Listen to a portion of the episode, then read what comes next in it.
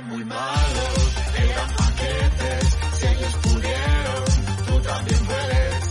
Eran muy malos, eran paquetes, si ellos pudieron, tú también puedes, tú también puedes. Muy buenas, bienvenidos a Paquetes. Iñaki San Román, ¿qué tal estás? Muy buenas, ¿cómo estás? Pues muy bien, recién llegado de, recién llegado de Mediaset. Parece que vienes de dar clases de francés a chavales. Sí, ¿no? Vengo de, de mimo. Para que no me veas, estoy... Es verdad, de mismo. Es muy apropiado para un podcast. Estamos con Alfredo Pascual y Carlos Prieto. Alfredo, eh, jefe de deportes, ¿no? Del Confidencial. Yo, bueno, que desde que te leo creo que has estado en casi todas las partes del Confidencial.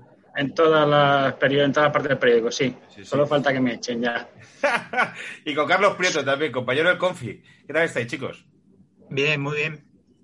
Muy bien. Pues nada, os hemos invitado para hablar de, de, de la Morena de García a raíz de un artículo, bueno, artículo, un reportaje. Casi no se usa ya la palabra reportaje, ¿verdad? Ni, ni el formato.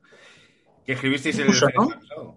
¿No? Es verdad. Y bueno, y aquí yo lo leímos y dijimos, joder, pues queremos hablar del tema y queríamos hablar del tema con alguien que lo haya vivido, pero que lo haya vivido desde fuera como nosotros. Nos parecía interesante más que meter a alguien que haya estado en uno de los dos, de los dos lados de la trinchera, ¿no, Iñaki? Claro, sí, sí, no, la cosa es ver como una, primero un análisis desde fuera, luego igual seguimos con este, con este tema, pero primero analizar como los datos, antes de meternos en las subjetividades de cada uno y, y la transformación, sino ver a alguien que lo haya analizado y con el artículo nos dimos cuenta de que, de que habéis hecho un gran trabajo de, de investigación, incluso contactando con, con gente que estuvo, que estuvo allí, que tipo Azuara y tal, que también os queríamos preguntar por eso, por ver vosotros cómo lo, cómo disteis con ellos. Por Azuara, ¿no? Claro, cómo, cómo, sobre todo, o sea, lo que os dijeron, que bueno, que, que está ahí en el artículo, pero cómo lo, cómo lo valoráis, ¿no?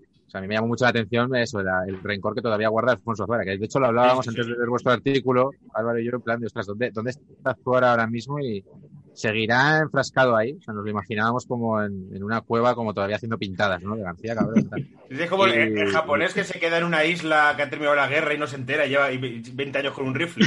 Claro, es ese rollo un poco, ¿no? los últimos de Filipinas, ¿no? Y la sensación que dio es que, bueno, que quizá no tanto, pero que iban en esa dirección, ¿no? Sí, eh, habla tú, Carlos, que hablaste con él, ¿no? Sí, em, pues es de esto que em, al principio parecía que no quería hablar y luego en la siguiente frase se puso a disparar. O sea que pasa de 0 a 100 en 3,2 segundos y, y claro, es que eh, lo que decimos en el artículo, que estos son como los veteranos del Vietnam que te pasas por Wichita 20 años después y dices, García, los Charlies, y empiezan a pegar tiros. Pues eso es. No, no, es, lo que es lo que vimos. La, la sensación, bueno, ya con la serie de por medio, ¿no? Y, y con, con todo lo que ha dado que hablar, ¿no? Y, como lo que nos ha marcado, porque todos estamos como muy marcados por eso, ¿no? Lo, lo vivimos en las trincheras y tal. ¿Por qué creéis que esta guerra ha sido tan carismática en las, en las ondas? Y realmente ha habido más guerras periodísticas, ¿no? Vosotros, de, por contextualizar un poco, ¿qué, qué edad tenéis? Tenéis más o menos, entiendo que como nosotros, más o menos. De más de 35 y menos de 40. No, no, ten- yo tengo bastante más de 40, tío. Ah, bueno, pues, pues muy bien. Te lo digo porque la gente de nuestra generación somos los que más o menos nos posicionamos un poco de la radio moderna, moderna que hacía de la morena, que ya que ha quedado antigua, y a lo mejor la gente un poco más mayor, por eso pregunto la edad, eh, seguían siendo fieles a García. Entonces, a lo mejor tú, Carlos, eh, tú eras oyente de García. Eh, sí, eh, yo creo que, eh, que yo debí tener como, como un poco la evolución esta que, que tuvo todo el mundo de, de estar con García. Cuando sale la morena y empieza a hacer cuchufletas con García, pues iba cambiando de una a otra y, y al final eh, acabó todo el mundo un poco agotado de, de García, ¿no? Más o menos, que es un poco lo que, lo que pasó, ¿no? pero hubo una, una fase intermedia que es como la graciosa en la que se iba escuchando pues a los dos, según tuvieras el día un poco más de guasa o más de meter palos, pues te ibas a un lado o a otro. Más de meter hostias. O de la Yo no, morena. yo empecé con De la Morena. Yo no he conocido nunca a García. No, no creo haberle escuchado nunca, la verdad. He escuchado en retransmisiones de, de ciclismo y estas cosas, pero no lo he escuchado en directo nunca. En- por la noche. Te pasa, yo entré como ya con De la Morena, con el ruido este como de es una radio nueva y es algo divertido y tal, y escuché mucho más que, que Yo de García. la Morena, pero yo García sí que he escuchado cuando se daban hostias. Yo creo que García lo deja, pero vais a decir vosotros, en 2000 o 2002 o por ahí, ¿no? Cuando, Sí. cuando le echan de Onda Cero. Y ahí pues éramos adolescentes, entonces pues, molaba, Sí, ¿eh? le echan, sí. Echan de Telefónica básicamente porque es el supercapo ya de- del nuevo eh, del, del bloque que tiene que pelear contra Prisa y deciden cambiar de rumbo y ahí no le vuelven a renovar. Yo creo que él ahí tiene ofertas todavía para seguir, pero él prefiere esperarse y bueno, hay una historia que no contamos que es interesante, que es que cuando en sus últimos momentos él y su hijo fundan un portal que se llama Libre Directo. Sí, sí, sí. sí. Si os acordáis que fue un pelotazo terrible, pagó Hice- Telefónica una Hice pasta una por él. entrevista yo para ser becario ahí con su hijo No, mira. me- y me tendió una trampa el cabrón. Y luego me di cuenta, de mayor. En la entrevista me dijo no sé qué, estábamos haciendo una entrevista, estaban en, la- en la glorieta del Marqués de Salamanca, el primer barrio de Salamanca. Me estaba haciendo la entrevista y me dice no sé qué del jugador inglés Harry Kewell. Y yo pensando, es australiano, pero yo tenía 22 años, no, yo tenía 19 años. No quería decirle al hijo de García que se había equivocado. No me cogieron. Y luego me di cuenta que me había tendido una trampa el hijo de puta. Lo había dicho mal para que yo le dijese, no, es australiano. Y claro, era un, yo era un bizcochito, no me, no me atreví. Ay, mío. Sí, sí. En realidad era un chiste, quería que dijeses ese australiano para decirte, pues me la coges con la mano. O sea, era como, solamente quería un chiste y se lo jodiste, por eso no te contrato. La burbuja de Lo.com, efectivamente. Sí, sí. Año, Alfredo, puede ser este año 2003, has dicho, ¿no? Por ahí, ¿no? 2003-2004 yo creo que es más o menos. Pero vamos, eso fue un pelotazo terrible. Ahí Telefónica se dejó pasta, ¿eh? O sea... Y, y bueno, no sé si estaba patrocinado por Raúl, creo, por algún futbolista estaba metido también. O sea, yo creo que García, su idea era hacer un spin-off con ese, con, en lo digital y bueno, se le cerraron un poco las puertas. Pero que era un poco un coletazo de la guerra que había tenido, ¿no? O sea, la guerra contra Prisa. Absolutamente, absolutamente. A ver, yo creo que él también estaba un poco quemado. O sea, quiero decir, desde que surge de la Morena hasta que él se retira, hasta que se retira García, todo es su caída de audiencia. No hay ni un momento que recupere audiencia. Está como 10, 12 años perdiendo audiencia constantemente García. Entonces yo creo que un poco eh, también le empujaron a salir porque cobraba una barbaridad de dinero y es que ya no, ya no movía tanta gente como movía en el principio, ni muchísimo menos. O sea que yo no creo que tampoco sea no creo que sea tampoco que él se vaya, sino que le ayuden un poco a irse. Yo creo recordar Claro. que eran 12 millones de euros al año lo que cobraba en, en un Una barbaridad. Sí, sí, vamos, una, una, una salvajada de, de hace de 20 años. Y él, bueno, él siempre culpa, digo esto y si queréis eh, construimos cronológicamente, él siempre culpa a Aznar de, que le echasen. Siempre, él, él le pega hostias a Aznar cada vez que puede, diciendo que él fue, que no le apoyó cuando tenía que apoyarle. Bueno, ahí yo creo que hay un, sabéis que es justo el proceso en el que se privatiza Telefónica, justo ahí, y lo que se cuenta es que los gestores anteriores, los que gestionaban dinero público, eh, pues firmaron una serie de contratos muy alegremente sabiendo que aquello era pólvora del rey, que no pasaba nada. Entonces, cuando se privatiza, entra, entra alerta y ahí es cuando empiezan a decir, oye, con estos contratos, porque no solamente era García, era Luis del Olmo, también cobraba un dineral. Claro. Del- Ahí es cuando yo creo que paran un poquito el asunto porque no pueden, pues ahogan, vamos. Eh, Luis de Olmo montó Punto Radio con, con cuando se fue. O sea, eh, tuvo dinero, Sí, sí. pero bueno. Para construir un poco esto cronológicamente, que yo, yo lo que no sabía, y lo descubrí leyéndose a vosotros, es que De la Morena había trabajado con García. Sí. Eso es, eso es. Al principio del todo, ¿no? en los Eh, tiempos. estaba De de hecho, en becario. el 86 yo creo que van juntos, puede ser. Que hay alguna foto por ahí que están ellos con relaño y tal, me suena. No lo sé. No sé. suena. el- el- coinciden en, en la SER, pero poco, porque yo creo que de la Morena entra de becario en el 81 y en el 82, jun- justo antes del Mundial, es cuando García se va de la SER eh, porque, bueno, pues porque ya ha pisado todos los charcos posibles y la situación ya es como imposible y funda Antena 3 muy rápidamente. Entonces mm, coincide unos meses. Hay una cosa graciosa que una de las pocas fotos que hay de García el día que se fue de la SER, que eh, sale metiendo sus cosas en una caja, la hizo de la Morena, que andaba por ahí de becario. Pero, pero coinciden poco. Eh, lo que pasa que luego, durante los 80 de la Morena eh, empieza a, bueno, pues a hacer de reportero de deportes en la serie y no sé qué, y entonces ahí ya choca varias veces con García, pero en calidad de reportero que va a entrevistar a un fulano y no lo puede entrevistar porque solo García puede entrevistarle. Entonces, para cuando de la Morena ya le dan un programa, que es en el 89, me parece, eh, él ya ha comido hostias de García abundantes. En el 89. ¿Cuándo fue la pelea con Relaño y García? Que en la Vuelta a España, un poco antes. Eh, no, el un poco 90 antes, sí. ya estaba el larguero. Al poco de empezar el larguero. Vale, entonces, por situarnos, es en, el, es en el 89, sin embargo, creo que vosotros también lo decís en el artículo, que, que De la Morena tenía como una cierta, un cierto respeto a García en un principio. Creo que lo notáis, o sea, que es como que él había sido su jefe, no sé si tanto como compañero, sino como tótem en aquel momento. Hombre, es que en, ese momento era casi la única referencia. Es, decir, es que el impacto cultural que tenía García en los 80 era salvaje, pero salvaje. Entonces, eh, para todo lo- el periodismo deportivo era una referencia. Lo que pasa que si luego eras de la empresa competidora, pues a base de, comer hostias, pues la gente se iba rayando con él. Pero, pero claro, eh, de la Morena cuando apareció por ahí de becario en la SER le tenía totalmente idolatrado. Claro. Todo esto es, es para preguntar, que es como un poco la pregunta, quizá, bueno, no sé si el millón. Eh, en el momento en ese, ¿no? 89, ya de la Morena presenta el larguero y tal. Si, el, si esa actitud contra García y tal es una cosa más personal de De la Morena o una empresa que se pone él, o es una cosa dirigida, ¿no? Que es lo que siempre se dice por el grupo Prisa y, los poderes, digamos, ahí, de información, que era un poco, pues eso, ¿no? Como Prisa contra la derecha, básicamente. Yo creo que hay un poco de que de la Morena, de que García a lo largo de los años, supongo que como cualquiera que domina su sector, se va construyendo unas prebendas, va consiguiendo pues que viajar en el coche de, de los directores de los equipos en la vuelta, eh, las primeras entrevistas de todo prácticamente. Te pasé un, un- un papelito el otro día, una publicidad de García Sí. García en un, en un eh, clásico te habla el día uno con los presidentes, el día dos con los entrenadores, el día tres con los capitanes y el día cuatro con, con los alcaldes de las ciudades.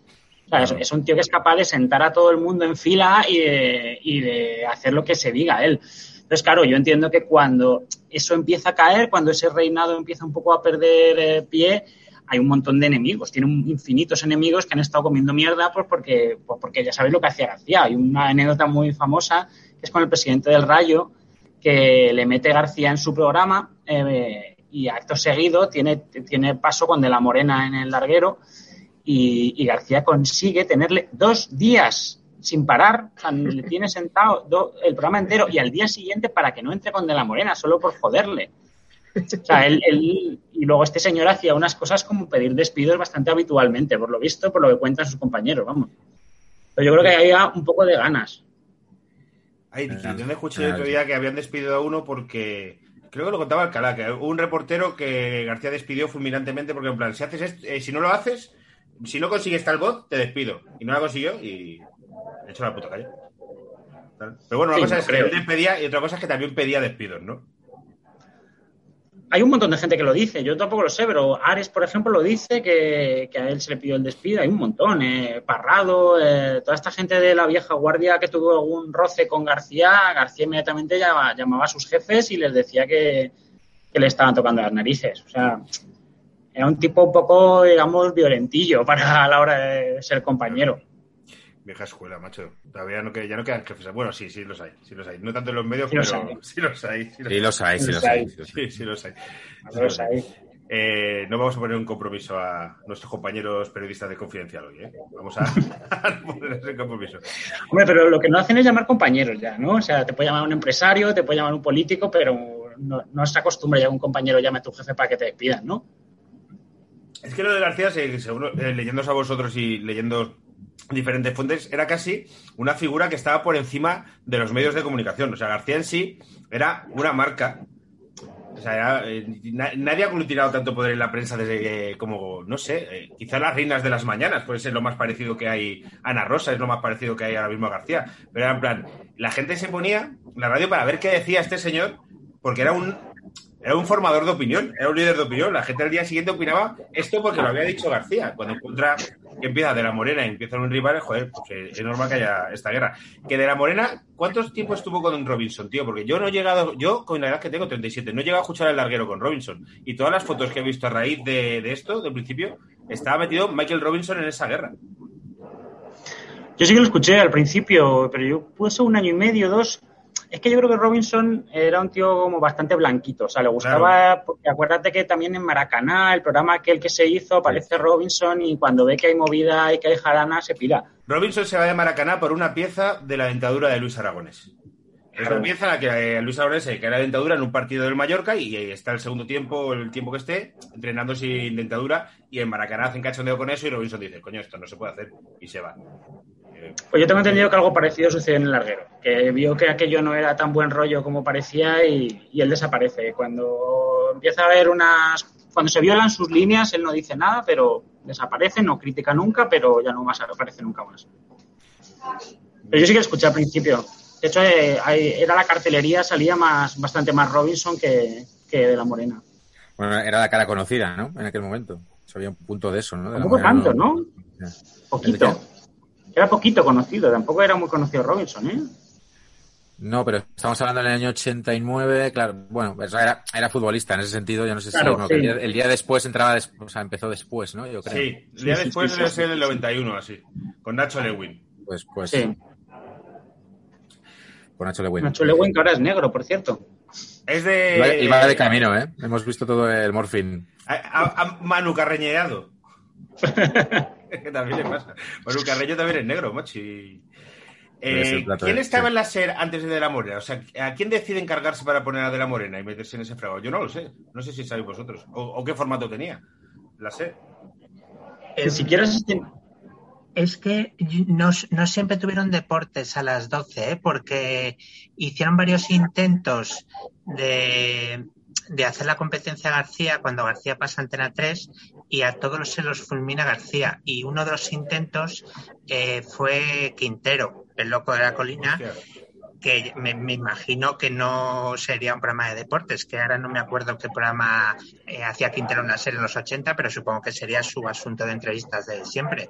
Pero por- es que probaron varias cosas y no nada les funcionaba hasta que hasta que eh, Relaño se le ocurrió a poner a De la Morena.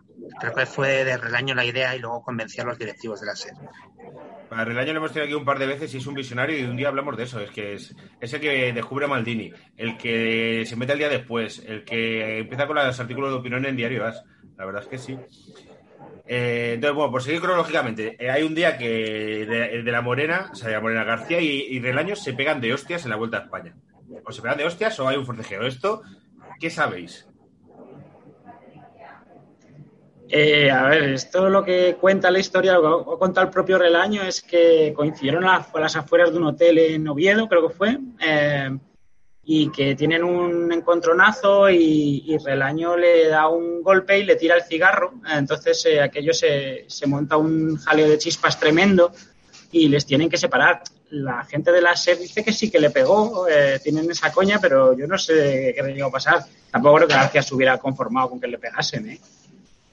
O sea, Me parece la, Menudo, la única bronca de la historia en la que la parte que dice que ha agredido es como la de la agresora, ¿sabes? O sea, que no es como de me ha pegado este tío, sino que es en plan de sí, sí le pegamos, ¿eh? O sea, no, no, no dice nada. No... García no dice ni mueve ese episodio. Claro.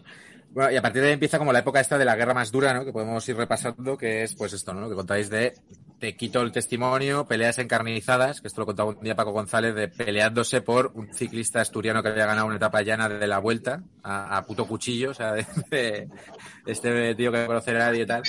Tiene que entrar primero conmigo. Eh, y dentro de eso, deseos y, y trampas y pullitas, ¿no? Que decían que grababan la entrevista, pero luego la, la emitían antes. De hecho, creo que hay una que salió en Salvados, que, que José María García eh, entrevista, creo que es en Atlanta 96, ¿no? A, una gimnasta y es como de, pero estás aquí, ¿verdad? ¿Me puedes decir la hora, ¿no? O sea, si va como, como a extremos un poco ridículos, ¿no? O sea, de plan de... Que, que yo nunca he entendido mucho esto de tenerlo primero. No sé si es porque yo no soy periodista y vosotros igual mm, es un dogma, ¿no? Pero realmente era tan importante o se cayó mucha tontería ahí en, en aquella época. Porque era divertido de ver, pero tampoco sé si era como realmente tan trascendental. Hombre, tiene más gracia si es el primero, ¿no? O sea, la gente lo coge con más ganas. eh, pero es verdad que si los dos tenían su parroquia, tampoco tenía mucho sentido eh, que alguien se cambiase de, la, de emisora a escucharlo. O sea, si lo que tú tenías es lo que te escuchaban. No, no tiene mucho sentido tampoco pelearse por eso. Puede Pero, hombre, la idea de que- Puede ser que ser el primero, vosotros, que no sé si habéis trabajado en papel, tuviese que ver con llegar al cierre de imprenta y que al día siguiente en Marca Jazz pudiese recoger lo que hay de 12 a 12 y media, que si es segundo ya no puedes recoger. Porque si a lo mejor también tenía que ver un poco en eso, en el plan, para al día siguiente, si me lo invento, ha estado Floro con García, al día siguiente sale en Marca Jazz, en papel. Sí, puede ser, ¿eh? Puede ser, puede ser. Puede ser. No sé, pero puede ser esa. Yo creo que a García no le importaba mucho el en marca, ¿eh? en general. Él estaba. Y luego, por ejemplo, es verdad que de la Morena, si, es- si él hacía algo, As estaba ahí. Ah, fuera la hora que fuera, le esperaban para cerrar porque salía mucho en el de hecho. A ver, yo creo que, em, o sea, eh, llegar el primero es importante en el, en el contexto que maneja García, que García es un periodista de estos, además él siempre ha dicho que él es periodista, que no es periodista deportivo. Eh, pues es un periodista estos old school de vendo a mi madre por una exclusiva. Entonces, en, en ese sentido, él es muy estricto. Siempre tiene que llegar el primero. Si su redactor no llega el primero, le mete una bronca en directo que se caga. Y entonces eh, la guerra era en esos términos, o sea, era una guerra periodística. Eh, luego ya mezclado con las cosas que hemos dicho aquí antes de los temas personales entre ellos y luego las luchas entre, entre empresas. Pero el rollo este periodístico de el que gana la tapa a la vuelta habla conmigo primero y si no me lío a palos, eso es así. O sea, Ahí- es que eso, ahora a lo mejor el periodismo deportivo eh, que se ha bifurcado muchas cosas, eso no es tan importante, pero en la época era muy importante. Hay un término que es periodista de raza, que es como te llamaban los jefes para justificar que te pagaban poco. Dije, yo, Claro. yo traba- yo trabajé en su día con Pedro Pablo Parrado, que era, pues, bueno, un tío pasado de vuelta y tal. Radio Nacional, ¿no? Eh, no, no, no. Yo, te- yo cuando empecé a becar en una radio ya en Las Rozas que se llamaba City FM, o sea, ya cuando el tío estaba súper defenestrado. Eh, pues, y, pues, y te estoy hablando del año 2005. Y decía, me decía, Alvario, tú eres un periodista de raza. Y lo decía para en plan, no, no te vamos a aumentar la beca esta de 200 pavos en, en tu puta vida. Periodista de raza, macho, el tema vocación, periodista de raza. Qué, qué horror, ¿eh? Qué horror, qué horror. Pero esta raza además tapa varias cosas, como hacer barbaridades, como dejar a un tío eh, dos días en el programa para que no entre al otro. O sea, pero esta raza engloba todo, porque Pedro J también era un director de raza y, Claro. y con eso se explicaban muchas de las putadas que hacía. O sea, eso lo sujeta todo. Pedro J, claro, sí. tiene similitudes, ¿eh? Pedro J con García en ese sentido de personalidades grandilocuentes, fundadora de cosas y, Afortunadamente a García no se le ha hecho ningún vídeo del estilo, pero bueno. García, García le gusta el fútbol sala, no le gusta esa guarrería, está a, a otra cosa. Esta otra cosa, ¿no? Eh, la cosa es que esta, esta batalla de por ser el primero, por tal, eh, un poco la reflexión que, que hacéis vosotros es que quizá por el camino se perdió el periodismo, ¿no? Es el caso de lo de la exclusiva esta de lo de Tenerife, ¿no? De los, Los de los maletines.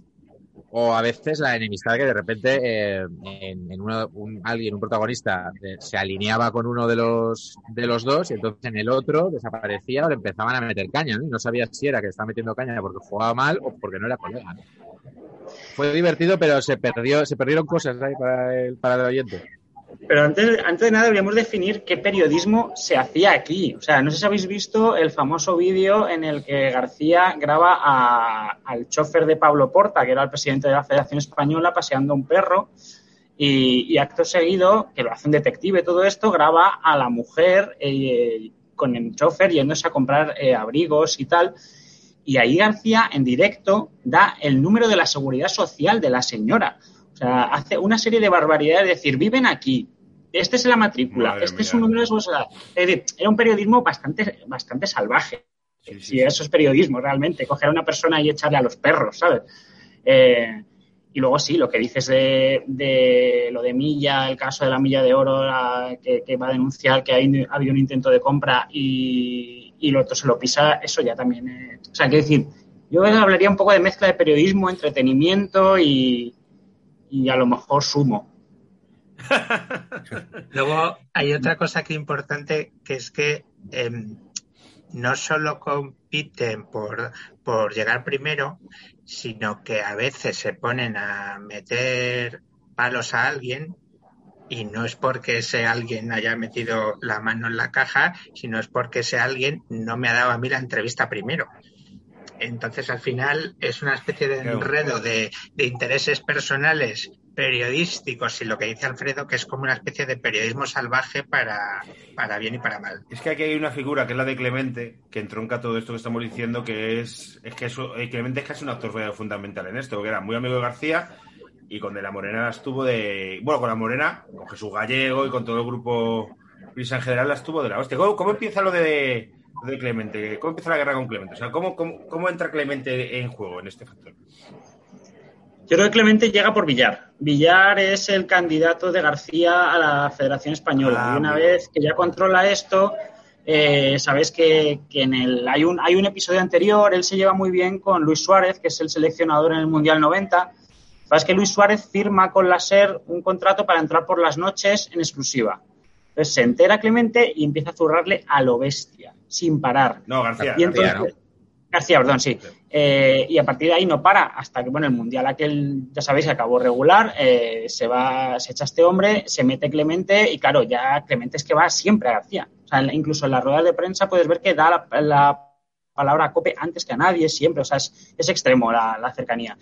Y hombre, de la Morena no se queda corto ahí, ¿eh? Que es lo que Joder, es que le pegaba el unas capítulo- hostias a. Sí, sí, le pegaba unas hostias a Clemente. o sea, En el Mundial 94 le graban detrás de la puerta de su habitación practicando con el saxofón y lo ponen todo el Mundial abriendo. El famoso El barco en la la niebla.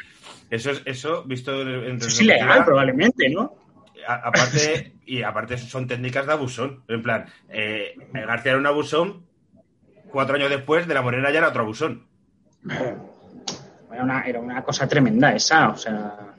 Esta, esta es otra bronca de estas vietnamitas que sigue en pie 30 años después, muy bonita, que tú ahora le preguntas a Clemente por la hora y lo primero que hace es insultar a De la Morena. Pues igual, esos dos se han quedado ahí trabados en el año 92 y no hay manera de sacarles de ahí. Pero le, le insulta llamándole llamándole bizco directamente. O sea, mira, el, el, el Twitter de la Morena tuitea una vez cada tres meses. El penúltimo tuit es José Ramón de la Morena cuelga el micro. No voy a seguir haciendo esta afición de radio. Jo, qué cara tiene. No deja nada. Le mandan a la calle. Un bien para los deportistas aguantar un tío que miente solo para sus intereses. Ena- Enhorabuena, onda cero.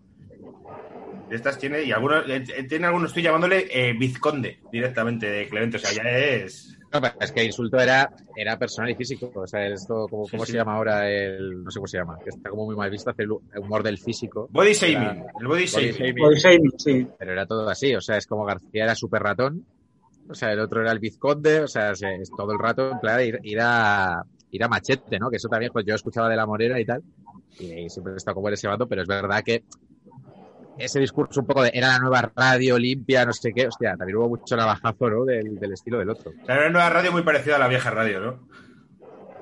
Bueno, en aquel momento sería nueva, supongo, pero, pero que te quiero decir que visto con la perspectiva de 30 años, eh, joder, ves cosas que son, pues esto, ¿no? Lo que decimos ahora mismo, no, a mí no creo que, que Juanma Castaño entrara llamándole a Manu Carreño, yo qué sé, eh, quemado de solarium, ¿sabes? Me parecería como súper extremo, ¿sabes? O sea, no, no- es como una época muy No, no, es extremo, es extremo. Eso ya no se da, no se puede dar, de hecho. Una locura lo que hacía esta gente. Lo que pasa es que también... Os quería preguntar, ¿habéis visto la serie, perdonad? Los Yo todavía no. capítulos de la Yo todavía serie. no. Sí, Ah. sí, sí. Yo quiero que estén los no, seis. no. Yo espero que estén los seis para darle, para darle caña. No sé, yo pensaba que eran ocho. Seis, seis. Son tres horas. Entonces me los voy a ver cuando estén los seis. No, sé, sé que la serie, por lo que me han contado eh, compañeros que conocen a Ado- Adolfo y Cristóbal y tal, está inspirada, pero está inspirada de aquella manera. Entonces, eh, supongo, espero que la gente no coja lo que pasa en la serie como, joder, es decir, en la serie el, la- el trasunto de Gemma Nierga se folla el trasunto de De la Morena. Es decir, hay cosas que Sí. son mucha ficción. Que lo que me dijo Iñaki, que la escuchaste, ¿no? Que Gemma Nierga en la entrevista dijo, yo lo que quiero aclarar antes de nada es que yo no me he follado de De la Morena. Sí, sí, o sea, sí, y es verdad que aparte de eso, o sea, está inspirada en toda esta guerra, pero yo no sé cómo luego irá la serie, pero es verdad que no, que no pretende ser un docudrama. O sea, de hecho tiene un tono ligero, me parecen algunas cosas, y no, no entra como tan a de huello de, de todo esto, por lo menos de momento. No sé si tú, Alfredo, quieres comentar algo, que te has quedado... A, a mí me pareció un poco que, de, que García sí era García y de la Morena más bien no, ¿no? O sea, Lo que dice Miguel Parvé es que es un poco Paco González, es un poco de la Morena, es un poco la mezcla de todos los que estaban. Él dice que es eso. Bueno, a mí García sí que me... re- O sea, el personaje de, de Gutiérrez sí que me parece mucho García. Eh, y además tiene datos bio- biográficos, eh, eso como la enfermedad de su mujer y tal, que son muy de García. Entiendo que García puede estar un poco mosqueado porque, hombre, se le alude de cierta manera. Eh, yo creo que la morena no es- prácticamente no dice nada de la morena, no, no hay ningún rasgo distintivo de la morena, ¿no? Bueno, o sea, el personaje está muy tirado, es justo lo que, lo que hablaba, ¿no? O sea, el, el conflicto es precisamente eso, ¿no? Como una radio más eh, noble, digamos, ¿no? Un estilo de periodismo como más noble, no quiero meter los navajazos que mete, que mete el otro y esa un poco como juventud y nueva, nueva generación, ¿no? Que es verdad que la Morena lo tenía, pero claro, eh, lo que decimos, ¿no? Siempre to- todo muy matizado, o sea, que entró en una guerra en la que, en la que sí que fue a cuchillo y en la que sí que cogió buenas esas técnicas, ¿no? No sé, a ver, tampoco sabemos porque tampoco sabemos por dónde va la serie y luego también yo, se lo estoy diciendo a todo el mundo esta semana, yo tampoco soy una opinión muy tal porque como estoy tan metido en la historia y me mola tanto, pues soy como, como esos fans de los anillos del libro que van a ver la peli y, pues le ponen pegas a todo, ¿sabes? En plan, pues ese árbol no estaba ahí, pues es como ya, tío, es una adaptación, ¿no? O sea, tampoco te, te pongas escrito. Pero bueno, eh, ¿qué, qué os iba a preguntar? Eh, esto, la, la guerra ya es en los, en los 90 saco con Clemente y luego ya, o sea, esta guerra que digamos está un poco intuida por los medios de comunicación y tal y no sé qué, se convierte casi en una guerra política, ¿no? Porque con los derechos del fútbol, de televisión, eh, hay dos bandos ya a cara descubierta, que son dos grupos empresariales gigantes que defienden uno cada uno. ¿Hasta qué punto esa ¿Empiezas tú, información- Prieto? Em, Sí, es que, eh, a ver, en, en realidad em, yo diría que la guerra empieza cuando, cuando la SER, cuando Prisa eh, se hace con Antena 3, ¿vale? Porque ahí es cuando García empieza con lo del imperio del monopolio y todo esto. Em, eh, yo no me acuerdo bien de los detalles de lo de cuando Prisa se hizo con Antena 3, pero vamos, fue una maniobra eh, un tanto turbia. Entonces ahí es cuando se empieza a montar toda esta especie de oposición cultural a Prisa que encabeza García, pero que luego se van sumando más, más periodistas conservadores y tal. Y digamos que todo empieza con, con la jugarreta de esta Antena 3.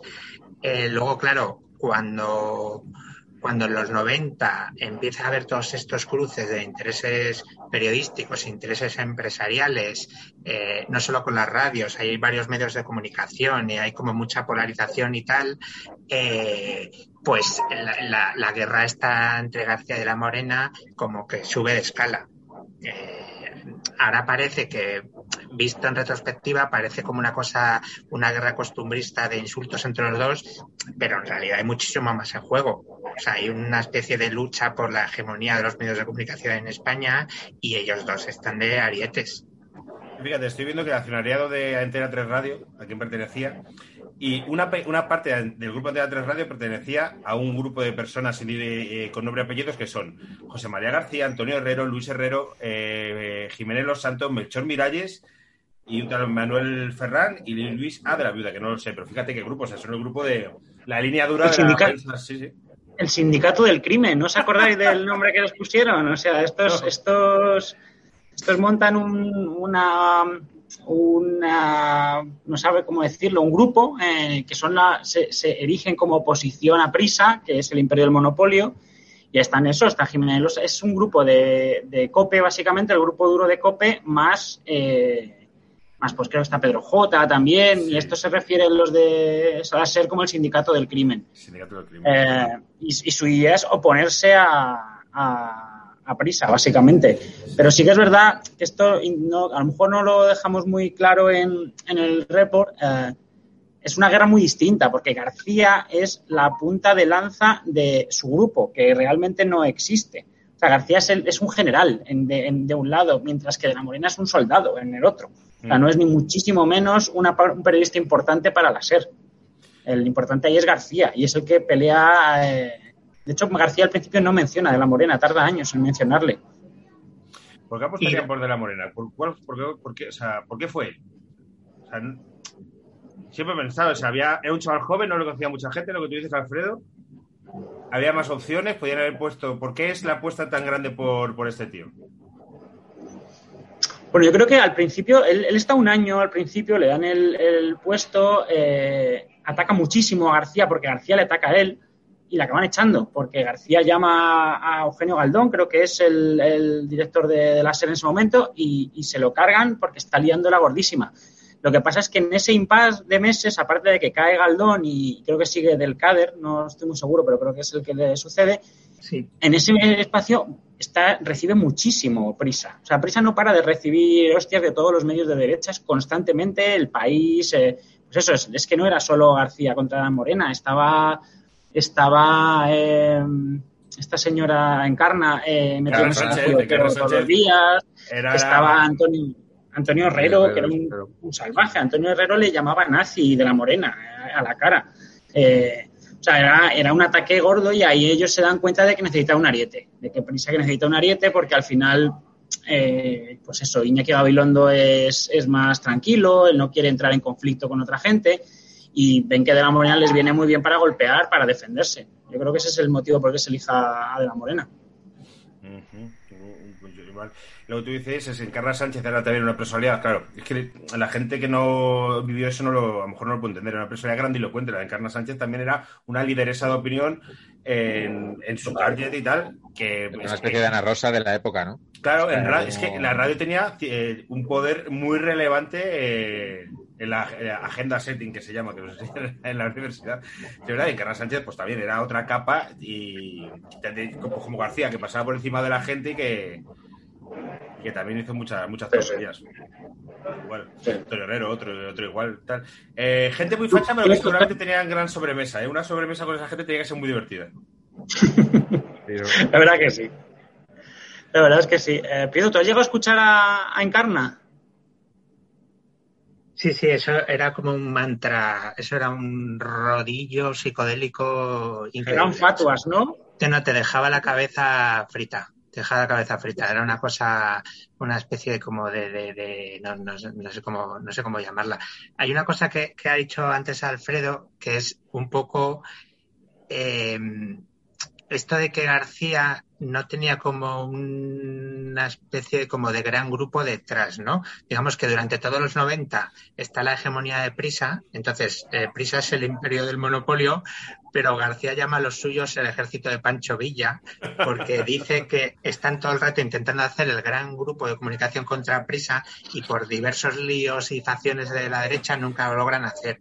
Y de hecho, cuando por fin logran con lo de Telefónica y, y las plataformas y vía digital, al final como que, como que descarrilan, ¿no? Entonces, todos los años 90 son eh, Prisa con su hegemonía cultural y una serie de francotiradores eh, de la derecha disparando, pero totalmente eh, a lo Descoordinado, loco. Los Herrero, García, el otro, y entonces, pues en esa especie de como de, de guerra folclórica eh, transcurren los 90. Para lo que ha quedado el Grupo Prisa, ¿eh? porque el Grupo Prisa tenía el diario As, que era la hostia, El País, que era la referencia, Cadena Ser, que sacaba uno y dos millones en cada franja de audiencia y tal, eh, la editorial Santillana, ¿no? Y para lo que ha quedado el Grupo Prisa, que se está despezando y que, y que pertenece a un fondo de inversión. A mí me dijeron cuando murió Polanco, me dijeron, esto se viene abajo. Y dije yo, me, ya será menos. Sí, es Pues ha verdad. tardado tiempo récord. Sí, sí, sí. Tiempo récord. Además que han vendido Santillana, creo. O sea, hay un montón de cosas ya que, que está el negocio desmigajado entero, sí. Ah, al final, Está Álvaro este verano en la ventana, imagínate. Sí, sí, sí, sí. Yo estoy todos los veranos en la ventana por cierto paquete, si me queréis escuchar, por mucho menos dinero de los que los titulares durante el, el año llaman a los suplentes y claro, pues al final me encuentran. Y yo por dos duros, pues te, te recojo. Pero sí es verdad que, joder, el Grupo Prisa, para los que estudiamos periodismo hace, pues eso, pues 20 años, era la referencia, pues queríamos curar en el país. Bueno, el máster del país era incluso el libro de estilo del país era la hostia, te lo daban los profesores y ahora es, pero el- lo país, como dice mucha gente, ¿no? Yo no, yo no, lo digo. Pero se ha quedado, pues eso, ya no es ninguna referencia infor- informativa. Vosotros que hacéis periodismo de confidencial, pues claro, pues por ejemplo, ya no es el país la referencia que cada mañana va el periodista a ver. Antes era, ¿qué dice el país? ¿Qué dice la SED? Pues eso ya no es así. No es así, en en 10 años, ¿sabes, bro? También hay que entender un poco el contexto del felipismo. Es decir, ellos estaban muy aupados porque eran el oficialismo. Eh, una vez que llega Aznar, eh, eh, aquello se desmonta un poco y luego pues una mala gestión, supongo. No, no sé exactamente qué ha sido no adaptarse a los nuevos tiempos que bueno, se han visto obligados a despidos y tal, eh, que tampoco son los únicos. Lo que pasa es que ellos venían de la posición de primacía. Sí, eso es. Pero sí, no es lo mismo, no es lo mismo este, este prisa que el prisa de Polanco, no tiene nada que ver. No tiene nada que ver, no tiene nada que ver en influencia ni en nada. Hubo una época que fue la época de Zapatero en la que Zapatero le empieza a dar cosas a otro grupo mediático de izquierdas y es yo creo que ahí cuando Prisa empieza a descarrilar y ya no es el grupo de referencia, cuando Zapatero escoge a la sexta como su medio Sí, de... Cuando dejas de ser el favorito, ¿no? Cuando deja de ser el favorito del presidente socialista. Entonces, Y a público, ¿no? También. eh, público. tú estuviste allí, ahí, ¿no? Sí, es que justo coincide lo de que Zapatero intenta montar como una especie de grupo eh, de medios de comunicación alternativo a Prisa dentro de la izquierda y tal, y luego coincide además que, que Prisa se endeuda a lo bestia justo antes del crash de 2008 y desde entonces están tragando agua. Le pasó también a Unidad Editorial. Entonces eh, ahí se, en- se enfangaron Cebrián y Pedro J una serie de expansiones justo antes del Catacroc y desde entonces Prisa pues ha tenido que ir vendiendo poco a poco activos y todo eso. Canal Plus, uno entre ellos, que Canal Plus, que era una televisión también de referencia, y todo su negocio, el canal satélite digital, que eso era de prisa, eh, termina en manos de Telefónica. De hecho, es que, joder, eh, uno de los eh, puntos importantes que antes eh, Iñaki pasaba por él, que pasado un poco por alto, es la guerra del fútbol de vía digital y canal satélite, negociando contratos millonarios, uno con unos equipos y otro con otros equipos, eh, García tirando de unos y de la Morena tirando de otros. Y es que ahí había cientos de millones de, de euros en juego, ¿no? Eso es, además negociaban ellos. Eh, eh, García negociaba, García era amigo de Asensio. Al final, Asensio es el que lía la primera guerra del fútbol un poco, que es el que empieza a buscarse sus amiguitos, ¿no? Él tiene un negocio con el Mallorca, que tiene incluso a la hija por ahí metida, ¿no? Que es. eh, La mujer de Lorenzo Sanz. De Fernando Sanz, de Fernando Sanz, de Fernando Sanz, de Fernando Sanz, de Fernando Sanz. Sí, sí. O sea, él a partir de, ese, de esa conexión, pues consigue los derechos del Madrid, los del Mallorca, consigue una serie de derechos y ahí negociaba García. O sea, García iba a negociar con ellos. Eh, y también en, la SER, pues hacía lo mismo. En la SER, los pesos pesados de la SER eh, y de Prisa negociaban por, por, por Prisa, a pesar de que no eran. eh, o sea, que no negociaban solo directivos, estaban metidos también los periodistas famosos porque, bueno, era un gran negocio que no querían perder. Y ahí es donde se lía gordísima, claro.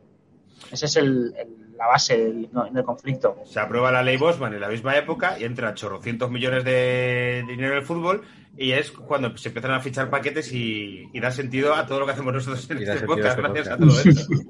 La ley Bosman Sí, el chorro- de una vez más, yo, yo lo recuerdo como algo divertido, pero en realidad era un poco putada, porque es verdad que todo estaba posicionado. De repente un partido no le dejaba entrar a unos, no sé qué. O sea, era como.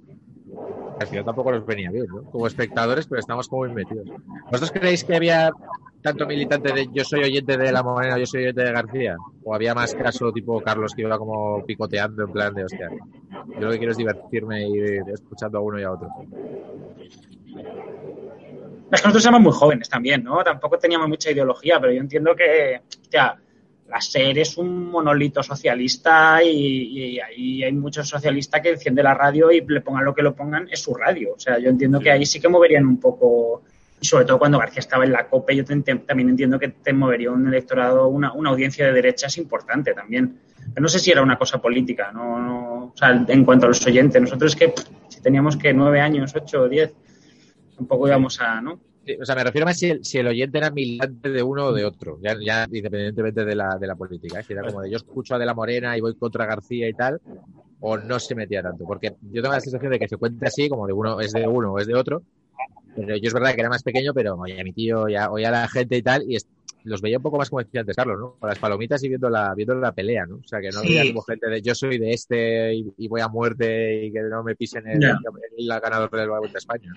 Yo creo que había, em, o sea, mucha polarización y mucho enfrentamiento a nivel interno en clave de la gente que trabaja en los medios de comunicación, pero que desde fuera era como una especie de como de súper espectáculo folclórico. O sea, que la gente tenía sus preferencias, pues a mí me gusta más García, a mí me gusta más el otro, pero hombre, no, no, digamos, no es como la discusión eh, entre partidos políticos que se encona más. Ahí Claro. la gente lo está oyendo con el filtro deportivo que siempre suaviza un poco el tema. Entonces lo que había era pues circo y la gente diciendo, ¡hala lo que ha dicho! ¡hala lo que ha dicho! Pero Yo creo que era somos más esas claves. Somos así, además, eh, eh, no sé si es la cultura mediterránea o, o la española, que tendemos a eh, encasillarnos y polarizarnos. Es decir, yo soy de tal y de tal, y esto es lo mío, y esto es, pues bueno, se puede ser de más cosas. Me, me llama la atención, eh, ya más en nuestra generación, cómo de la morena, una vez que se retira García, se convierte en un García. Sí, quería, quería entrar en eso también. Sí, sí. No es un poco, sí, no es un poco Darth Vader, que es como que se va convirtiendo un poco en, en el lado oscuro. Anakin, Anakin de la morena. Yo creo que sí, pero tampoco sé decirte por qué. Yo, yo fui de la morena y dejé de escucharle. Dejé de escucharle básicamente por esto, pero tampoco te puedo decir, hizo episodios malvados, pidió despidos de gente, a lo mejor lo hizo, ¿eh? yo no lo sé. El de la Morena, Pero- yo te digo que es conocido dentro del periodismo deportivo sus, sobre todo sus gritos y sus desplantes, y esto, ahora que se va a jubilar, él lo cuenta, o sea, y algunas en antena, como la famosa con Alcalá, pero la de darle al botón con el altavoz, porque el de despacho se pone el altavoz, y voces a Bustillo, que ese señor tiene el cielo ganado, es un, es un, o sea, yo que cuando pasé de becario por ahí, se le escuchaba lo- la voz esa de la Morena con cosas como que quería que fuesen a encenderle el ordenador, porque la Morena nunca ha sido muy ducho en tecnologías, y necesitaba que fuese un, alguien a ponerle el ordenador. Era, fue, yo creo que de- él, yo creo que se arrepiente por las cosas que dice, pero un tirano en su puesto durante casi dos décadas. Eso, no sé, pues lo que decía Iñaki es que se Anakin, Anakin de la Morena. Yo creo que a nivel interno siempre se dice eso, igual no sé si vosotros tenéis más información, que estéis más en el, en el mundillo, pero, o sea, yo sí que veía que cada vez había como más editoriales en contra de gente.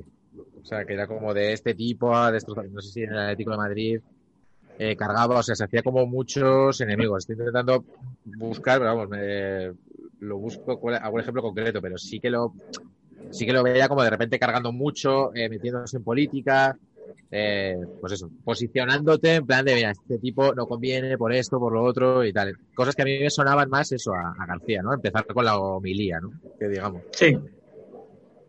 A mí eso siempre me molestó mucho como oyente, que de repente ponías la radio y cuando querías que te contasen el partido tenías 30 minutos de un rollo que normalmente era la Claro. federación, eh, y esto es verdad que antes lo hacía menos de la morena y acabó haciendo muchísimo, muchísimo. eh, pues eso, dedicar 20 minutos a insultar a, a A Villar, o a decir qué tal, o, o federaciones de, de provincias, que es una cosa que en serio...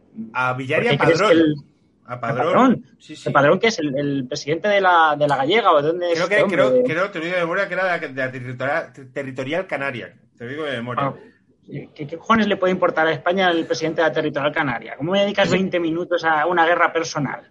A Esto ver, lo, eh, lo hacía mucho. Es que eso es territorio 100% García. O sea, eso es de la Morena mutando en García. Eso es. Pero es que García, o sea, García hacía varias cosas. Cuando a lo mejor no tenía algo gordo, en plan algo del tour o algo de fútbol o algo de no sé qué, entonces se sacaba un escándalo de la manga que era en los vestuarios del Pálamos de Segunda B faltan fregonas. Y entonces Claro. te hacía un monográfico diciendo la corrupción del fútbol español, faltan fregonas por mis cojones. Entonces se ponía el rey, se ponía el presidente de la Generalitat y te montaba un programa que flipabas.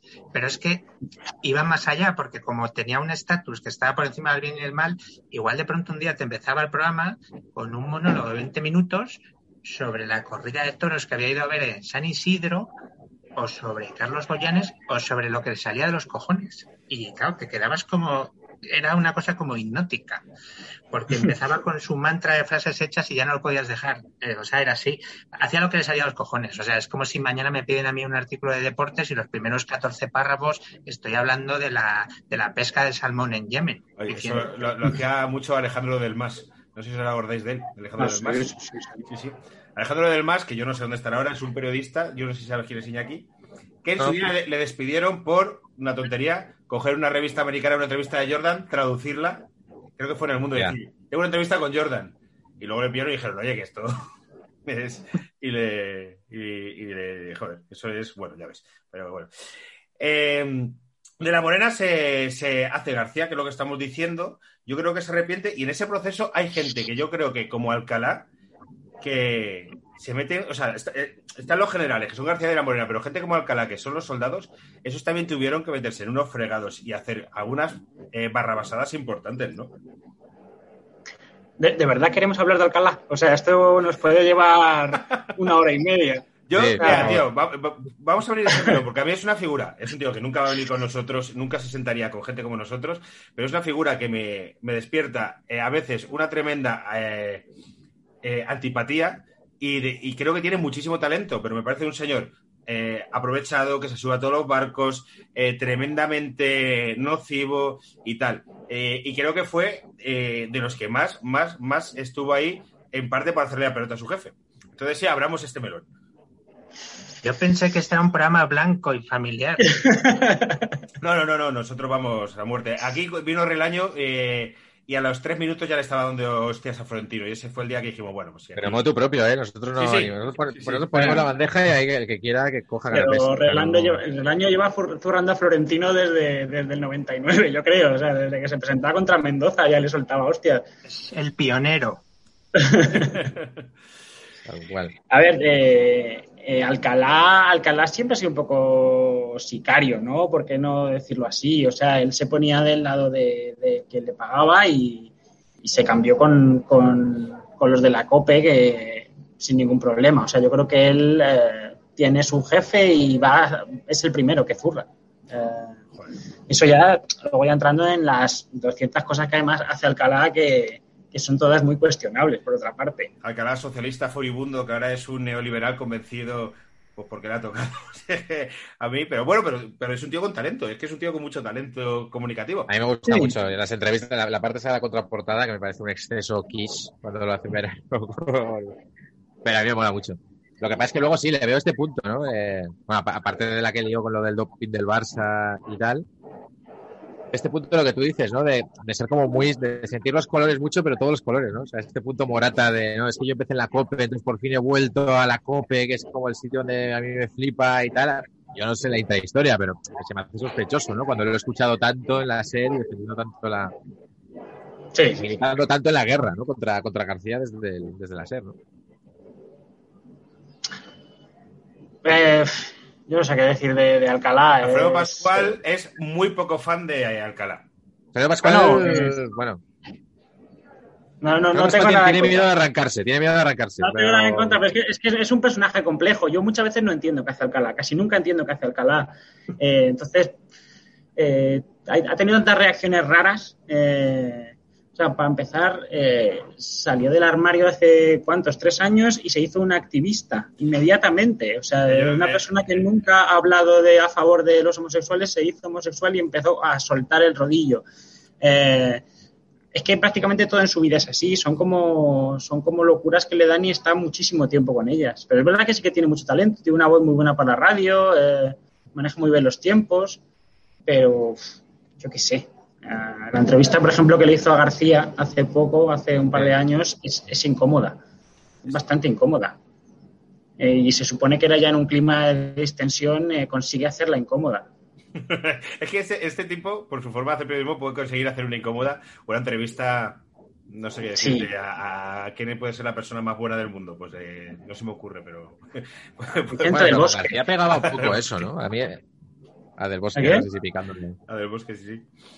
Que yo con García pegaba un poco eso, ¿no? Él había estado en la guerra, o sea, si eso hubiera sido un, un interflora, a mí sí me parecería sospechoso, ¿no? El tipo que ha estado... Claro, pero esto es tanto de vuelta, ¿eh? Tanto García como de la Morena. O sea, García sabéis que hasta ha tenido un cáncer, ha estado bastante jodido y están, no quieren ya, no quieren ya pegarse, simplemente eh, quieren como recordar un poco con buen tono. Ya no quiere ninguno entrar al trapo y de la Morena tampoco, eh, que ya se ha retirado, ya no, ya no buscan esto. Bueno, me y parece ahí- súper... Sí, perdona. No, no, sí, sí. Que, no, que me parece que si lo, si lo podéis contar un poco lo que sepáis, el reencuentro eh, que, que, que narráis en el artículo entre De la Morena y García, que es como, o sea, más cinematográfico no puede ser. O sea, parece sacado un capítulo de Los Soprano. Total, total. Eh, Cuéntalo sí tú, es que te total. contó a ti. Y pues eh, nada, él eh, llevaba como unos 20 años sin hablar y de la morena se fue a unos capital, no sé si al Ruber, a ver a un amigo que se estaba muriendo. Llegó ahí de noche, como a las 7 de la mañana. Entró a un pasillo y, y de pronto eh, había un fulano durmiendo en el sofá. Eh, y era García, que también era amigo de su amigo. Y entonces se despertó García, se quedaron los dos así diciendo, hostia. Y, y García se puso a contarle a la Morena que había tenido un cáncer y tal, y de la Morena nos contó que se, había, se quedó totalmente cortado. No sabía qué decir, es que imagínate la escena. O sea, 20 años después se lo encuentra ahí con el amigo muriéndose y García contándole estas cosas y tal. Entonces, a partir de ahí ya se pasa al teléfono, eh, se vuelven a llamar porque otro, que un técnico que había currado con los dos también eh, se había muerto y tal, y no sé qué, y entonces al final, pues deciden quedar a tomar un café para desengrasar, pero a condición de, de que quede entre ellos dos. Y de hecho, mm, quedan varias veces y no se sabe nada de esta historia hasta que la publica, eh, hasta que se publica en la biografía esta de García que escribió, eh, ¿cómo se llama este tío? Que siempre se me olvida. Ferrer. Sí, Ferrer eh, se sí, llama. Ferrer, que está bastante bien la biografía, por cierto. Y luego ya a partir de que salga el libro, eh, ya Evo le coge la idea y ya Evo le les junta en, en la tele, ¿no? Que es un poco el reencuentro eh, de cada público y tal. Pero los contactos que habían hecho ellos y las primeras veces que quedan no se entera nadie. Es una cosa que se despachan entre ellos y, y que lo prefieren hacer de perfil bajo, aunque al final acaban en, en Évole. ¿Y de qué pensáis que hablan? Si tuvierais que lucubrar, porque, porque quedan varias veces, ¿no? Es sospechoso. O sea, De Manu- es de- es, de- es- de es Manu Carreño. intrigante. Le daban hostias a Manu Carreño los dos. Pues entonces. Puede ser perfectamente, ¿eh? Bueno, es que te- tenían amigos en común que no podían quedar, o sea, cuando uno quedaba con García, hacían para que el de la Morena no se enterara, porque si de la Morena se enteraba que sus colegas quedan con García, se cabreaba y viceversa. Tío, Entonces, a partir de que empiezan a quedar, reconstruyen un poco relaciones con amigos en común, pues gente que había currado con los dos y, y- y todo esto, ¿no? Y bueno, pues están, yo creo que ahora están los dos, lo que dice Alfredo, de vuelta y media y de, y de buen tono. Y, y, y han estado un poco, sobre todo García, bueno, entre no querer hacer sangre y que García tenía reticencias con la serie, pues García está un poco de perfil ahora mismo con todo este tema. Me saldrá. O sea, que, que tenemos un escenario en el que los dos protas están ya pasando de todo y que han andado a tomar café y los que estaban por debajo tipo Azuara siguen locos con la historia. Tío, eso pasa mucho cuando hay en guerras, al final, los jefes, los jefes, y es que eso pasa en todos los curros, y os pasará a vosotros en el confi, al final los jefes se llaman y se llevan bien, y los que se han estado comiendo la mierda no se vuelven a hablar. Y esto en el periodismo pasa mogollón, es súper habitual, pues al final los jefes van a coincidir en un restaurante, van a coincidir en un evento, en una presentación, o en una esta con el rey. Pero los que están ahí currando y se van y ponen la alcachofa y se tienen que dar de codazos de, en la puerta del Congreso, que seguro que todos, eh, y lo habéis vivido vosotros, al final son los que se comen la mierda. Y esto es muy tremendamente injusto. Tremendamente injusto. También es que Azuara es un poco un hitman, ¿eh? O sea, Azuara es un tío que aparecía, zurraba y le decían hasta luego, Alfonso, y se piraba. O sea, eh, entiendo que. Azuara no, no es un caso concreto de una persona especial también. Es como Alcalá, son, son de su estilo eh, y muy dados al odio africano y a guardarlo ahí años y años. Hostia, eso el Hitman es muy Claro. gracioso. Eh, Voy a hacer una carrera en base a eso. Yo voy a decir que desde La Morena, me parece, si no sé si estáis de acuerdo conmigo, de todos estos el que mejor entrevistas hace. Sí, Muy sigue, bueno. y sigue siendo, yo creo. Sí. Sí, sí. Crea esos ambientes de comodidad. eh, bueno, pues yo soy un señor de pueblo que, que no sé decir Wimbledon, y digo, digo, que lo digo cada vez, pero que hace unas entrevistas cojonudas. A mí siempre me ha gustado mucho. A mí eso. siempre me ha gustado como entrevista y eso que a veces es, aparte de los patinazos, es como cursi y demás. O sea, cuando a veces intenta poner como emotivo, es verdad que a veces patina. Pero en general sí, yo creo que le, da, le sigue dando una pica diferente. No sé qué Sí, pensáis. tiene un puntito, puntito entrañable, ¿no? El que el, el puntito de Évole a lo mejor ese de crear una, un clima en el que te relajas. Es- Eso, por ejemplo, le funcionó súper bien con Iniesta desde el día uno. Iniesta y La son íntimos porque del minuto uno le, le trató como alguien de pueblo así sencillo y eso le llega a mucha gente. A mí a veces me cansa, pero digo también porque el tío... Una pregunta que le hace a todos, por ejemplo, es ¿qué has cenado? Es una cosa que me flipa. O sea, le pregunta a todo Cristo, ¿qué tal? ¿Ya has, ya has cenado? ¿Qué has cenado? Es como tronco. ¿De verdad me vas a preguntar esto a Nadal que acaba de ganar el puto Roland Garros otra vez? ¿Qué has cenado? O sea, ¿qué va a cenar? Pues pasta, lo que esta gente come siempre lo mismo. Y, Sí, que intenta como llevárselo a la persona, ¿no? Es como de entrevistas Sí, sí, a un sí, ídolo y siempre es como de a quién, de pequeño con quién soñabas, ¿no? Tal, intenta como humanizarlo por ahí y es verdad que a veces lo consigue y a veces que no. Mira La la cosa de la moneda que siempre me ha puesto muy nervioso, que son los símiles de toros porque nunca los he entendido. Ya, Cuando decía, no, es que claro, ahí, claro, ahí yo, ahí yo qué sé, eh, Bobby Robson se ha hecho una triple Verónica de no sé qué cogido tal y es como que no sé. Eh, eh, bueno o malo. Una frase que dice mucho de, de la morena es, eh, por ejemplo, está con Nadal. Dice, a ti cuando naciste le dijeron a tu madre, ha tenido usted un tenista. O está con Iniesta. A ti cuando naciste le dijeron, ha tenido usted un centrocampista. Ha tenido usted un portero. Y esa la usa un mogollón. Y el buenas Y noches. expresiones. portero. Sí. El parto aprovechado, el, Sí, sí, parto es aprovechado. que tiene mil impresiones que repite constantemente. Constantemente. Y esa premisa bueno, del, sí. del- del eco al pueblo, ¿no? Es como de, este es como el hijo de la... Este es como el hijo de la, el hijo de la Federica, o este es como el no sé qué, este es personaje. El tío, el tío Genaro, el tío no sé qué, que tiene un trastorno. No sé, te- no sé. Mi padre, eh, recién jubilado, ha currado toda la vida en Brunete, en una empresa de Brunete. Y es que, claro, de la morena en Brunete era, no sé cómo decirte, pero... Como Tu padre tendrá mandanga, ¿no? De contra, contra de la morena, ¿no? Tío, te- no las puedo contar aquí, pero, Ya. Pero la empresa de mi padre eh, es una empresa que pertenecía al Grupo 11, que sigue pertenecía al Grupo 11, lo que pasa es que se ha jubilado y ellos se dedicaban a enseñar a apagar fuegos a bomberos, policías o incluso ejecutivos y tal. Entonces es una empresa que contaminaba mogollón y ya estuvo con De la Morena hasta que esa empresa le construyó una cosita en la casa de De la Morena y las dejaron de tener. Cosas. Pero bueno, pongamos su- presuntamente, que me ha enseñado Iñaki que media Sí, sí, todo que presuntamente tú quieres un campo de tenis en tu casa. Bueno, pues venga, campo de tenis en tu casa. Presuntamente. Menos, menos mal, Iñaki, que nos escucha poca gente, ¿eh? Porque. momento- las cosas pasan además. Pues eh, no, no- sé si vosotros sabéis, pero de la Morena eh, siempre ha influido mucho en la alcaldía de Brunete, porque es de Brunete, sigue viviendo de Brunete, así es su pueblo, luego se, pues cosas, cosas así. Su mujer, creo también, su ex mujer estuvo metida en cosas de estas también de política, bueno, pues, pues cosas, cosas de esas. Yo también conozco gente de Brunete y, a ver, es la, es la atracción del pueblo. Eh, las obras de De la Morena en su casa, le dicen, mira, está acabando hacia abajo, quiere hacer un, centro comercial. O sea, no- nadie, nunca sabes qué es verdad y qué es mentira. Lo que pasa es que sí que ha salido en alguna, algún vídeo, ¿no? Que el tío tiene un sótano con, con- que tiene los trajes de torero ahí como si fueran los de Batman, ¿no? Así con un foco por arriba y tal. Cueva.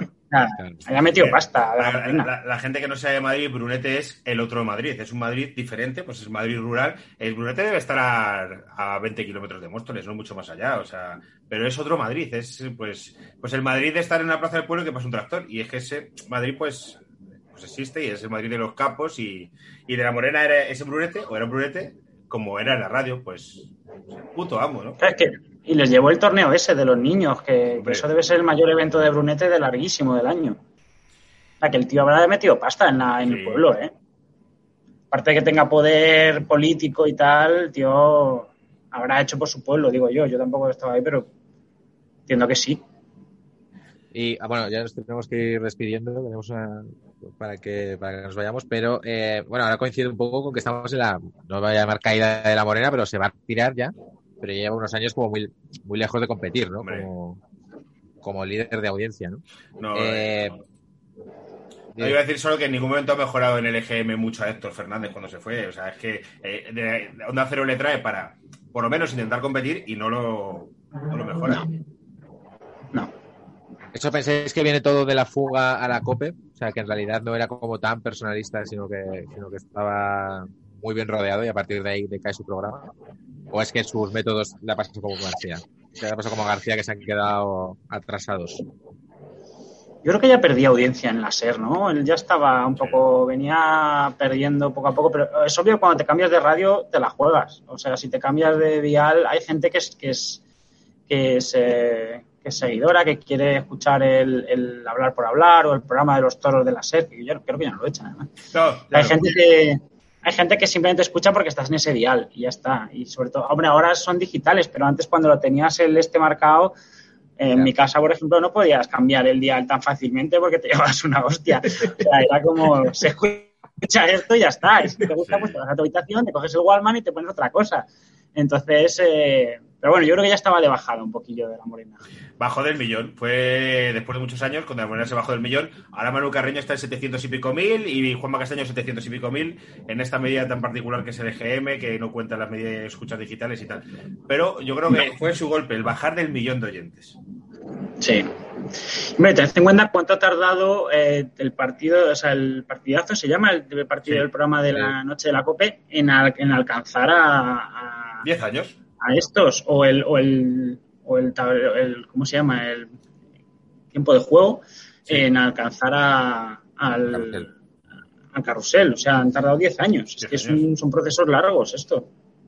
procesos largos que necesitan confianza, etcétera, etcétera. De hecho, Onda Cero iba muy bien encaminada con una apuesta por una radio más joven, con Héctor y tal, y, han- y pegaron Que me el gustaba. Héctor Fernández.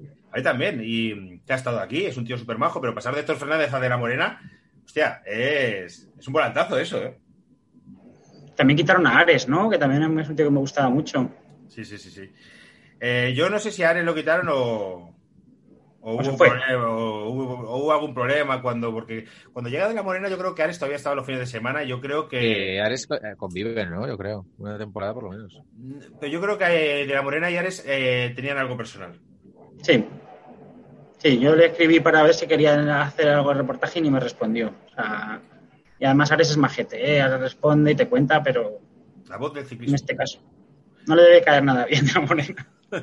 Es que yo creo que además Ares, como se va de la SER y deja, no tirado, al final si te hacen una oferta de trabajo mejor, te vas. Y se fue a Onda Cero, yo creo que puede venir de ahí, que a lo mejor de la Morena intentó torpedear cuando él se va a Onda Cero o algo. Yo creo que me suena que es eso, porque Ares era la voz del ciclismo en la SER, cuando el ciclismo Sí. tenía una importancia que en este país muy grande, sí, en audiencias, que no, no, eh, no es que la haya dejado de tener, pero un día como hoy, por ejemplo, hay una etapa del Giro de Italia que ni siquiera se puede ver en, nada más que en Eurosport. El ciclismo era Pero te la hace Ares. ¿eh?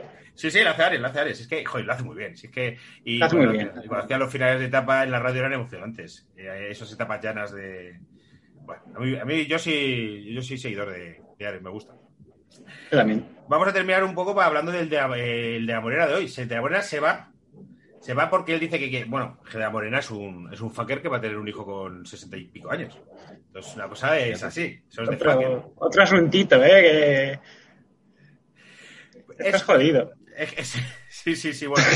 De la Morena pasa por un divorcio particular y se lía con una señora quizá con una edad más joven que él, que con tal, y, y va Un a ser- poquito más. Un poquito más, creo Un que. par de años más creo que tiene la Morena. Eh, Creo que la mujer de la Morena es más joven que cualquiera de nosotros cuatro, te lo diría. Más joven que, yo pensaba que tenía 40. Es más joven que nosotros. Yo creo que tiene 36 años, ¿eh? Hostia. Muy joven. Hombre, Se joder, acaban de casar además, ¿no? Y van a tener un hijo y tal, ¿no? Sí, sí, y él dice que deja radio para pasar tiempo con su hijo para no cometer errores del pasado. Pues bien, eso está muy bien. Puede ser.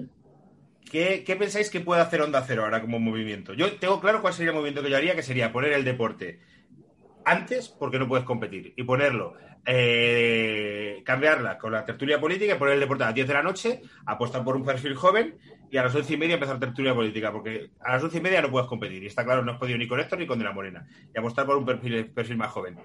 Si no, yo lo que haría sería pinchar la señal del chiringuito que me sale gratis y va a haber Ya, correr. 300.000 de, de- eh, que, que lo van a escuchar. ¿Vosotros qué haríais? A ver, eh, de la Morena, eh, nosotros publicamos su sueldo en exclusiva. Eh, la Morena ha ganado un pastizal, una, una salvajada. Creo que son 4 millones de euros al año. Es una cosa casi de futbolista de primera. Ricos. Entonces, liberando esos recursos, yo creo que, que Onda Cero puede hacer lo que quiera. Puede montar un circo, si quiere, de tres pistas y grabarlo. O sea, tiene mucho. Tiene para fichar. Eh, Li- Libera ¿Qué eso haría, y, no? y el medio millón al año de Javier Cárdenas también. Ojo a eso, ¿eh? eso, ¿eh? No tengo Y ni los, idea. y los 20.000 euros del resto de sus equipos. Del resto de sus equipos. que Javier Cárdenas también termina un contrato que firmó de cinco años. Lo termina este año y claro, supongo que. Ah, en Europa FM, ¿no? Claro, claro, claro, que es del grupo, que es del mismo grupo. Tienes ahí a. Es verdad, es verdad. Es que en esta casa no somos muy fans de Cárdenas. Bueno, en esta casa No, yo sé- tampoco. No sé en qué casa serán fans de Cárdenas. Soñadores. Nah, yo no tengo ni idea qué haría, yo no, no lo sé. ¿Qué harías tú, Prieto? Tenéis cuatro millones de pavos. ¿Qué hacéis? No, yo, yo pinché el chiringuito. Pincharías el chiringuito. Es que lo van a Sí, escuchar Y te 300. quedarías los 4 millones de pavos. Por tierra, mar y aire, sí. Y el dinero lo tiro por la ventana. Carlos, estoy seguro que 300.000, que es lo que hace de la Morena ahora mismo con el chiringo, los haces, pero los haces. Estoy Sí, seguro. no, no, no, yo, yo, yo creo que yo es que creo que van a hacer eso. ¿eh? Yo si tuviera que apostar. Lo que pasa es que el chiringuito eh, nunca empieza a la misma hora, entonces a lo mejor tienes que meter primero a un periodista que te haga como una especie de boletín de buenas noches, empezábamos tal, tal, te rellena esos 12 minutos o 11 minutos un día, 7 otros, y ya lo metes. Y te sale gratis. Es que esto, es que vamos, y tienes 4 millones de pavos.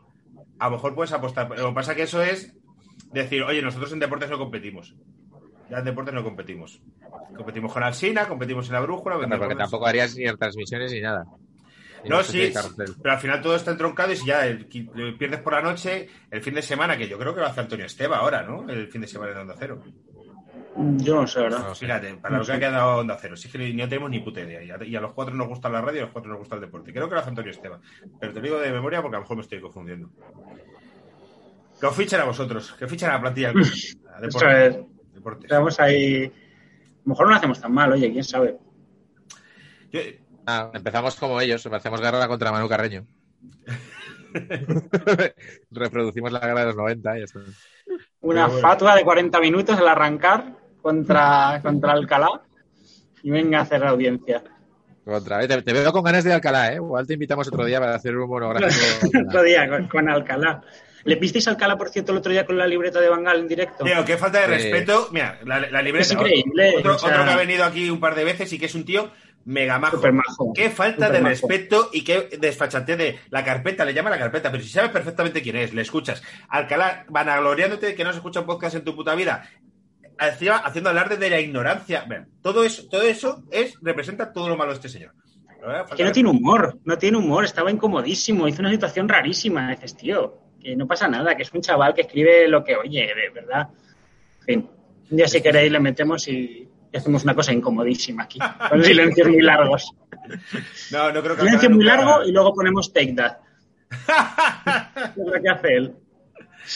Nunca que creo que quisiera estar con nosotros porque la base de lo que hacemos ella y yo es el humor y es que él no lo entiende, no entiende los chistes, o sea, no, no le gusta. No, no. Y Pero luego a veces sí que deja comentarios irónicos y tal. Pero porque los hace él. Y todo su ironía Ah, sí, siempre claro, es sí, eh, sí. el humor del abusón, de arriba abajo. Nunca hace una cosa diferente. Y, es un tipo que representa a la minoría, que ha salido del armario, que eh, a todos nos consta que lo ha pasado mal en un mundo tan eh, que huele cerrado como el fútbol siendo homosexual. Y ahora hace. Es un No, abusón. que, le, ca- que le cayó la de Dios con lo de. Porque él presentaba el partido de las 12 y le cayó la de Dios por aquello del Barça y tal, que aparte de ser del Barça. Sí, sí, sí, sí. O sea, que ha pasado, pasó por el desierto. Pero. Pero- Y lo- la carpeta, ¿cómo llaman la carpeta a este señor que tiene nombre? Se llama Miguel. Se llama Miguel y que lo que hace es muy sano porque pues, si lo hacéis vosotros en el grupo Risa, casi lo mismo. y, y- bueno, nos calentamos, ¿eh? Hemos dejado al final un radio. Un pozo de radio antigua, ¿eh? Con Alcalá como objetivo. Hay que hacer ese programa de Alcalá a lo, a lo radio antigua. Pues lo hacemos en plan abriendo, en plan de buenas noches, tal, estarás cenando, tal, no sé qué. Que has Yo- cenado, yo- Álvaro, y empezamos la- el editorial contra. Yo he venido aquí a hablar de García y me he encontrado envuelto en un terrible abuso hacia Alcalá. Y yo, lo sigo, y yo lo sigo repitiendo, ¿eh? que me gusta y el, y el, o sea, el momento kitsch de, de pasar del partidazo a Take That me parece una, un volantazo que me, estas cosas me flipan. No, pues sí, joder, si nadie discute su talento, pero es lo que dice Alfredo. La falta de respeto otro día con Miguel es, representa mucho lo que es este señor, que está dos años hablando de la Federación Moderna, un día le dan la Federación cosas a Onda Cero y ya empieza a hablar de que la Federación es una puta mierda y que Rubiales es un sinvergüenza. Pues radio antigua. Que es que con la Federación ha Pero- estado años haciendo la pelota a la Federación y ahora es eh, enemigo de la Federación porque no te porque te dejan de dar las cosas a ti y se las dan a otro. Eso son las prácticas mafiosas de sus jefes, que lo hacían sus jefes. Pues, pero, luego, pero luego volvió, ¿no? Porque luego defendió lo del logo y tal. O sea, es como que va, va y viene un poco con eso. ¿no? Pues según le dan cosas o no, pues así chantajeas, eh, los medios chantajean a. Bueno. Vamos a, eh, vamos a terminar. Terminamos aquí con esta. Porque hay que terminar en alto. Eh, ahora molaría que entrase Pepe Domingo Castaño a hacer unas. Lo que hacía cuando estaba en el larguero, Pepe Domingo, ¿te acuerdas? Que hacía una frase. La final carta y- del final, ¿no? Eso es, eso es. Como de, Eso es. empezamos a media tarde, hablando de una guerra. y Eso ¿no? es. Efectivamente. Bueno, Alfredo, Carlos, muchas gracias por, por Muchísimas estar aquí. gracias. Encantado de estar con vosotros. Gracias. Ah, bueno, de- dejarme decir una cosa para terminar, que es la promo de que, es que este domingo tengo show y hay que vender entradas. Entonces voy a dejar... Joder, claro, si es que no sé si habrá llegado la gente hasta el final del podcast, pues si ha llegado, la promo hay que hacerla al principio. Todo es de manual, lo hacen como la restaurancia. Actúo este domingo en la sala Golfos, como todos los domingos, entradas en Atrápalo. ¿Queréis promocionar algo, chicos? Menos mal que te han cambiado la jornada de fútbol, porque si no, Sí, sí, sí, sí, sí, sí, tío. han dado vida ahí, ¿eh? Estaba muerto, o sea, hubiera hecho un bolo para seis. Total. O sea, eso está. es- el fútbol, Total. el fútbol y eh, eh, los espectáculos del fin de semana influyen muchísimo los horarios, pero muchísimo. Tengo que hacer una idea. Este año tuve el error de comer el error porque soy gilipollas de cerrar un bolo, un Madrid Atleti. Había 10 personas y ahí estábamos. Y yo, y yo, jodi- y yo jodido, porque me estaba. Ya. Y a eh, esa gente da igual. Este domingo a las 9 menos cuarto, sala Golfos. Entras en Atrápalo, lo pongo en Twitter, en Telegram. Carlos, ¿quieres promocionar algo? Eh, no, solo avisar que el sábado, como le piten un penalti a favor al Atlético en el minuto 88, va a estallar la tercera guerra nuclear del Astracán. Ahí lo dejo. Ay, y ya, nada, pues nada, chicos. Eh, Martínez, ¿quién es? Martín, Martín Munuera, no me acuerdo quién ha sido el árbitro, pero sé que, No era, ¿no? que creo que es un madridista. Bueno, Iñaki, eh, ahora nos vemos, que nosotros tenemos ahora una reunión. Chicos, hasta luego, gracias. Hasta luego, gracias. Chao.